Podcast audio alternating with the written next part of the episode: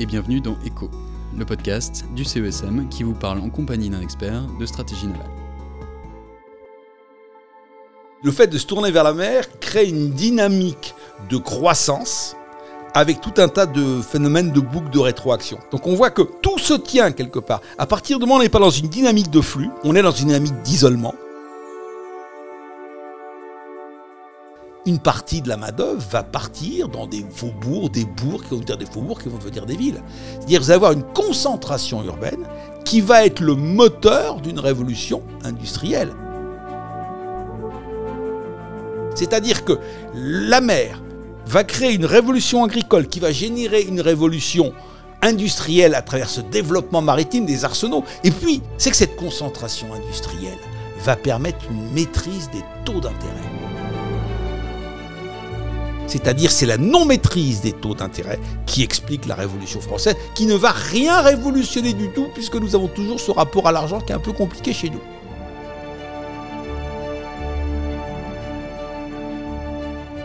entre 5 et 9% La différence était de 5 à 9% entre la population des capitales maritimes et celle des capitales terrestres à l'époque moderne. Du 15e au 19e siècle, Londres, Amsterdam ou encore Lisbonne concentraient 8 à 12% de la population de leur pays, contre 3% pour Paris, Madrid, Moscou ou encore Pékin. Derrière ces pourcentages, une réalité, celle de la mer, selon le projet Océanide, l'océan semble renforcer l'attractivité des capitales ayant un accès direct à la mer ce qui n'est pas sans conséquence pour les puissances navales. Alors, quelles sont-elles? Et quelle différence peut-on noter entre les puissances navales et les puissances terrestres? Pour répondre à toutes ces questions, le CESM a le plaisir de recevoir le directeur scientifique d'Océanide, Christian Buchet. J'en profite pour préciser que vous êtes directeur du Centre d'études de la mer de l'Institut catholique de Paris.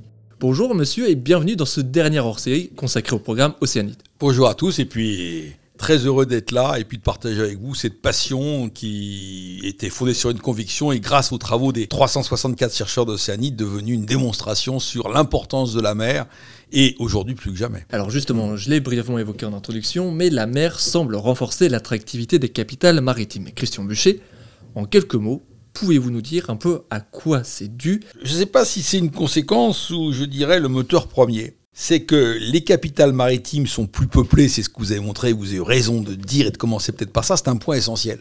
Euh, ce qu'on s'est rendu compte, c'est que le choix d'une capitale est déterminant pour le développement d'un pays. Et le développement économique d'un pays, voire même la, la vie politique, voire même la vie démocratique et économique de ce pays. Euh, C'est-à-dire Je commencerai dans, dans le cas de la France. Dans le cadre de la France, il y avait le choix, en fait, entre deux capitales possibles parce qu'en fait, il fallait un fort bassin céréalier, une capacité à produire suffisamment de céréales pour nourrir une population nombreuse. Soit, soit Paris, soit Rouen. Si nous avions opté pour Rouen, toute l'histoire de France aurait été différente pour le meilleur. On aurait installé à, Rouen, bien sûr, la Tour Eiffel, qui aurait été le phare de la maritimité française, mais tout aurait été différent. Pourquoi? Parce que Paris n'est pas une capitale maritime. Sauf si on fait vraiment le Grand Paris. J'y crois. Hein. Napoléon d'ailleurs a voulu dire que finalement la Seine est le, corridor. Sauf que le projet européen, on en parle depuis longtemps et il manque encore un petit peu de moyens. Bon, euh, qu'est-ce que je veux dire par là? C'est qu'une capitale politique, si elle n'est qu'une capitale politique et pas en même temps une capitale économique, et on ne peut pas être une capitale économique si on n'est pas une capitale maritime ou dotée. Quand je parle de Rouen, aujourd'hui encore, Rouen est toujours le premier port céréalier européen. Donc on est dans une capitale maritime. Et donc j'ai poussé depuis quelques années un certain nombre des étudiants que je martyrise au niveau des doctorats à travailler sur le choix des capitales, pays par pays, et l'incidence sur le développement politique, économique, social de ce pays. Alors on va faire un rapide tour d'horizon. La France, on l'a dit, c'est Paris. Mais on dit souvent, et encore une fois, j'ai cité déjà l'imperfect tout l'heure, j'y reviendrai, il y a un autre bouquin qui a beaucoup marqué les uns les autres, c'est le mal français. La France souffrirait d'un excès de centralisme, etc., de trop grande concentration, etc. Il faut nuancer. Qu'est-ce que dit l'histoire le, le, résultat est le même, mais qu'est-ce que dit l'histoire? Entre la France et l'Angleterre, le pays des deux qui est le plus concentré n'est pas celui qu'on croit. C'est-à-dire L'Angleterre a été beaucoup plus concentrée que Paris. Londres a eu jusqu'à 10% de la population anglaise, quand Paris n'a jamais dépassé 3% de la population française. Donc vous voyez, contrairement à ce qu'on pense, c'est pas l'excès de centralisme, c'est le mauvais choix d'une capitale. Parce que le centralisme en Angleterre, on ne le perçoit pas. Londres aujourd'hui encore est toujours le premier port anglais. C'est-à-dire que tous les flux arrivent à Londres et repartent de Londres. Et donc dans ce cadre-là, un gouvernement libéral, une économie libérale, ajustant à la marge les flux d'entrée et de sortie, ça va très bien. Il n'y a pas besoin de tenir le pays politiquement, militairement, parce qu'il est tenu concentré par l'ensemble du régime des flux. Vu que Paris n'est pas une capitale économique, si vous voulez que Paris tienne et tienne l'ensemble du pays, eh bien, traditionnellement en France, c'est deux outils. Une armée puissante, parce que l'armée, ça a été le moyen d'unifier. C'est pas l'économie qui crée du lien.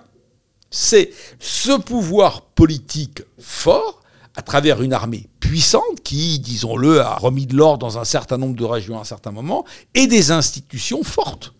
Monarchie absolue droit divin pendant très longtemps, qu'on est déjà dans une monarchie parlementaire en Angleterre, institution de la Ve République, etc. Donc vous voyez, le centralisme français, c'est pas qu'il soit plus marqué qu'en Angleterre, c'est que c'est un centralisme artificiel, volontaire, à travers des institutions fortes et lourdes, et une armée puissante. C'était pas le cas en Angleterre. Il n'y avait pas besoin d'armée puissante, pas besoin d'institutions. Le libéralisme va de pair avec une économie maritime, parce que l'économie maritime est une économie de flux. Donc, voyez les incidences que ça peut avoir. Mais la question qu'on peut se poser, pourquoi la France a maintenu sa capitale à Paris comme les Chinois à Pékin? Parce qu'on considérait à l'époque en France que la frontière menacée, c'était l'Est. Et donc, il ne faut pas être trop près de la frontière menacée parce que ça peut baver, mais il ne faut pas être trop loin non plus pour animer l'effort de défense. C'est ce qui explique que les Chinois ont maintenu leur capitale à Pékin et ce qui a nuit à leur développement économique. Alors aujourd'hui, Pékin se rapproche de la mer, etc. On peut continuer. Avoir choisi aujourd'hui New Delhi ou Brasilia comme capitale et de l'Inde et du Brésil, je ne suis pas sûr que ce soit le meilleur choix. Quoique, ça nous pose la question de l'Interland. Et alors justement, vous me tendez une perche pratique. Dans cet épisode qui est consacré un peu aux conséquences euh, de la mer sur les puissances navales et maritimes, il y a une notion qui revient souvent et qui est revenue aussi dans le projet Océanide, c'est, vous venez de le dire, la notion d'Interland. Est-ce que vous pouvez expliciter ce que c'est? Et surtout quel impact est-ce que cela a sur, sur les puissances navales?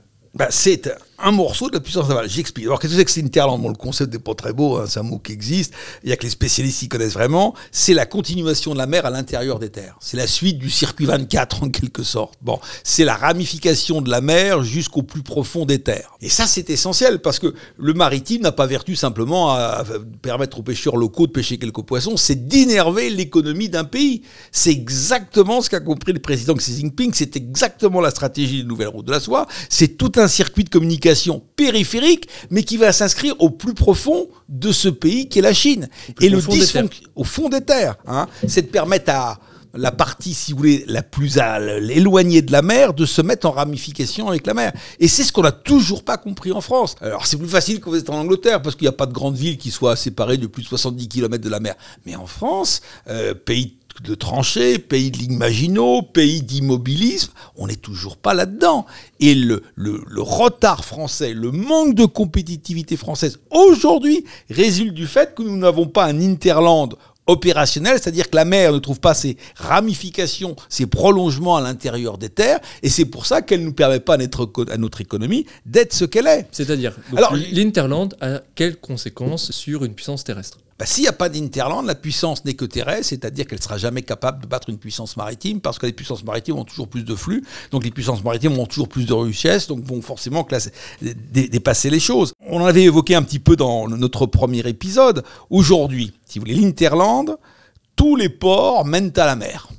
Et d'ailleurs, il n'y a qu'en France qu'on pense que les ports sont au bord de la mer. Il y a des pays où les ports se trouvent à l'intérieur des terres. Si vous prenez la ville de Munich, ça n'a jamais été au bord de la mer, mais Munich a toujours été un hub, c'est-à-dire un nœud de communication. Or, le problème de la France, c'est que nous ne sommes pas un pays de flux. Faut-il rappeler, parce que c'est très ancré dans nos mentalités, jusqu'à la fin du règne de Louis XV, jusque dans les années 1765-1770, accrochez-vous bien, aucune région de France n'avait le droit de vendre des céréales à une autre région de France. Donc on n'est pas dans un marché de flux, d'échange, alors qu'en Angleterre, ils étaient déjà spécialisés, ça sert à rien de faire du blé en Écosse, il vaut mieux se spécialiser dans autre chose, donc on va uniquement être dans une agriculture spécialisée, et qui permettra de mieux produire en termes de compétitivité, de vendre à meilleur prix, et avec l'argent qu'on aura, on achètera ce qu'on n'a pas. En France, on n'a jamais été là-dedans. Donc, conséquence de tout ça, bah, nous ne sommes pas compétitifs. Nous devons tout produire. Il a fallu à Lille pendant très longtemps faire du vin pour la messe parce qu'il n'y avait pas d'échange d'une région à une autre. Et nous sommes encore là. J'ai été, je vous le cache pas, très marqué par une conférence que j'ai eu l'occasion de faire dans un milieu dirigeant à Limoges. C'était en période de crise des Gilets jaunes. Alors quand vous venez de Paris, vous n'êtes pas toujours bien reçus. Bon, ils m'ont dit, mais vous réalisez pas là-haut. Euh, nous, Limoges, ça va illustrer les choses, pour que le maritime touche tous les compartiments du jeu.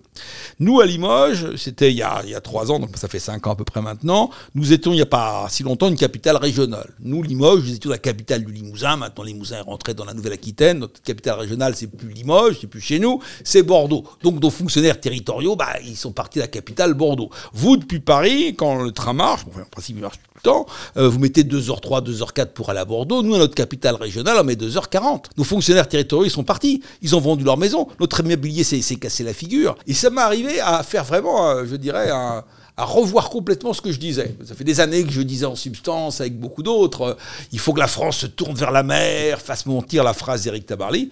Il faut changer de logarithme. C'est pas la France de tourner vers la mer, c'est faire rentrer la mer à l'intérieur des terres.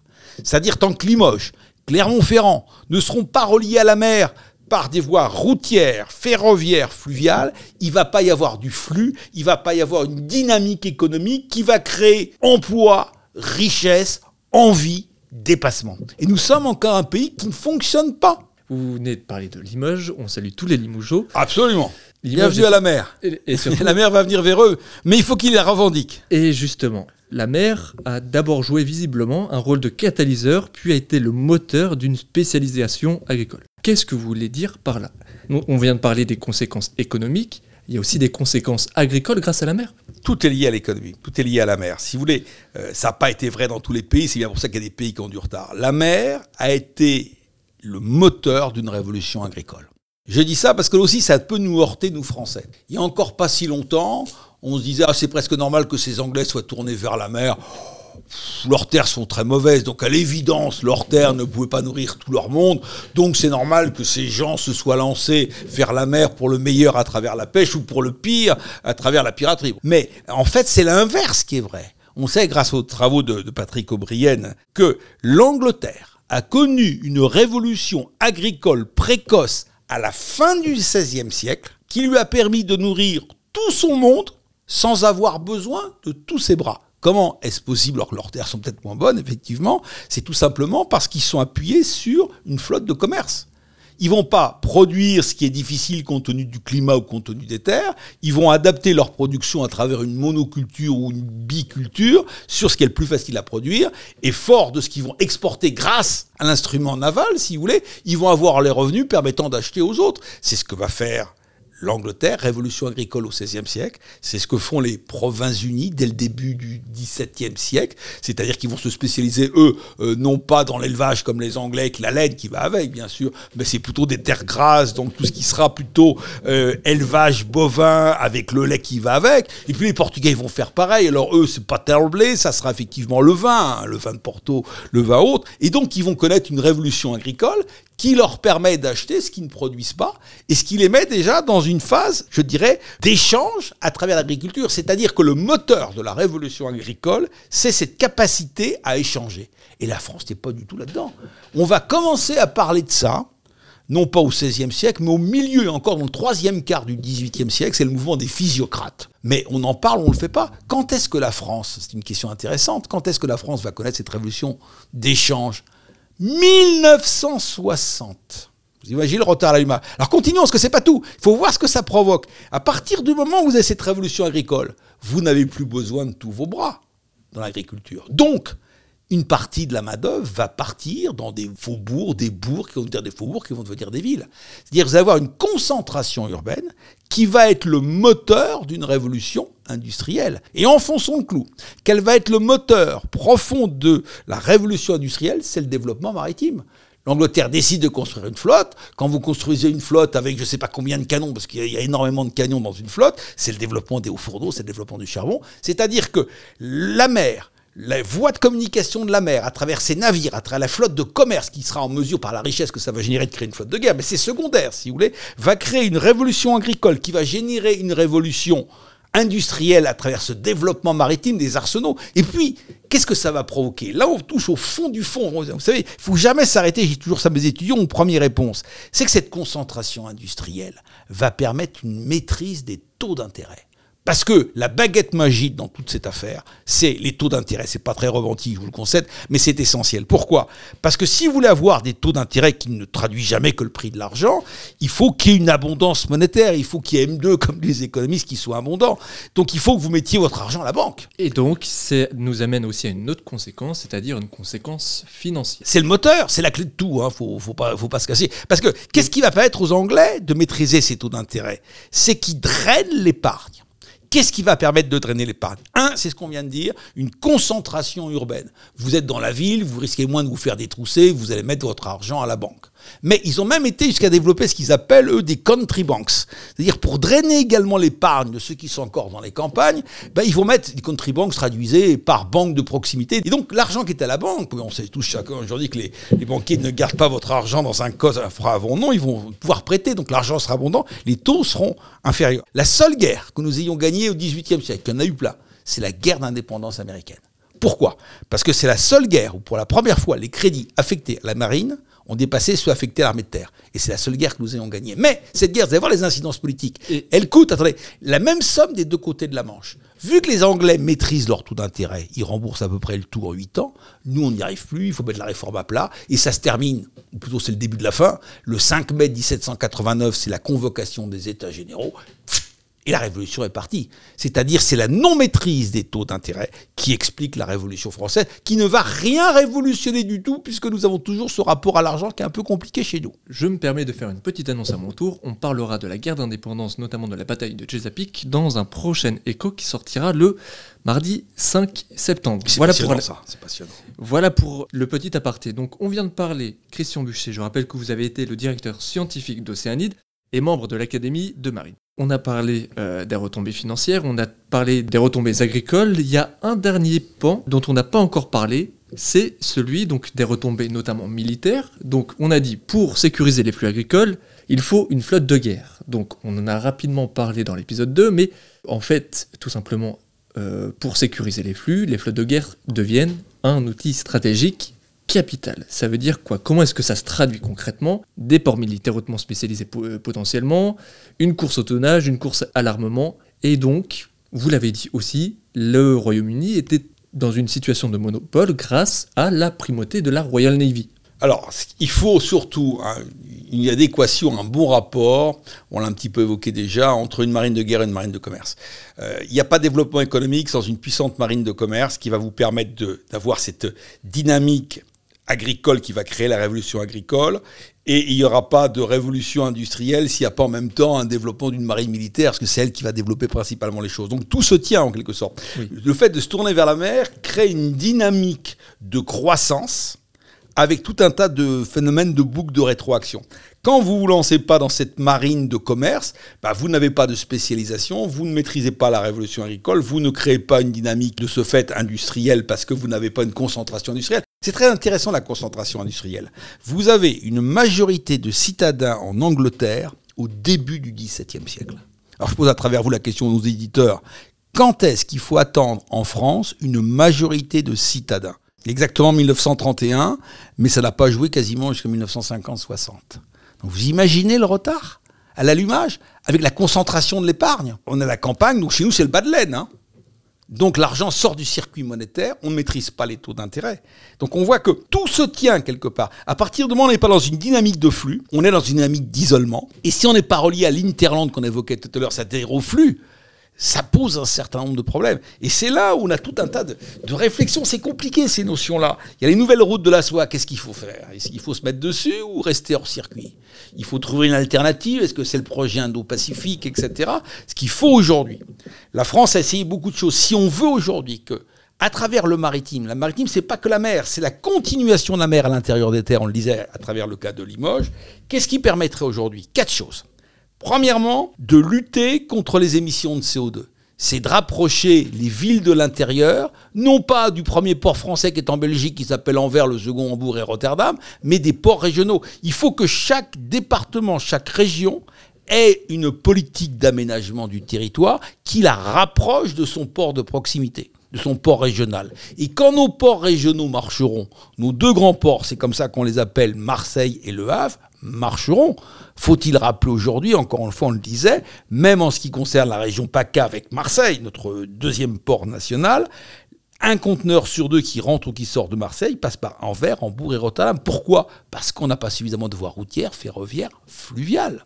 Et ce que je voudrais dire, parce que je vois mes étudiants. Oui, mais actuellement, on était sur, la, sur les flottes de guerre. Est-ce qu'il faut potentiellement développer une flotte pour, comment dire, l'interland, entre guillemets, c'est-à-dire des flottes qui sécurisent un peu les voies d'accès internes Non, le problème pour moi aujourd'hui, il y, a la défense. Le problème, le, mal français aujourd'hui, c'est pas qu'on n'ait pas une marine suffisante, c'est pas qu'on ait une marine de commerce suffisante, si, à travers le pavillon français, c'est que nos ports qui sont sur la mer ne sont pas reliés à l'intérieur des terres. C'est quand même un comble aujourd'hui que ce soit pas l'arc atlantique qui soit le mieux relié, qui aspire ces flux, mais que tout nous vienne de pays, certes communautaires, mais qui ne sont pas périphériques. Le problème de la France, il est celui-là aujourd'hui. Et ça provoque énormément d'émissions de CO2, ça provoque une moindre compétitivité, ça provoque, si vous voulez, euh, même plus d'accidentologie routière, et ça provoque un phénomène de désertification. C'est ça aussi, quelque part, la crise des Gilets Qu'est-ce qui permettrait aujourd'hui tout à la fois de remédier à ces quatre problèmes? C'est une politique de flux, c'est-à-dire une politique qui est une politique d'aménagement du territoire.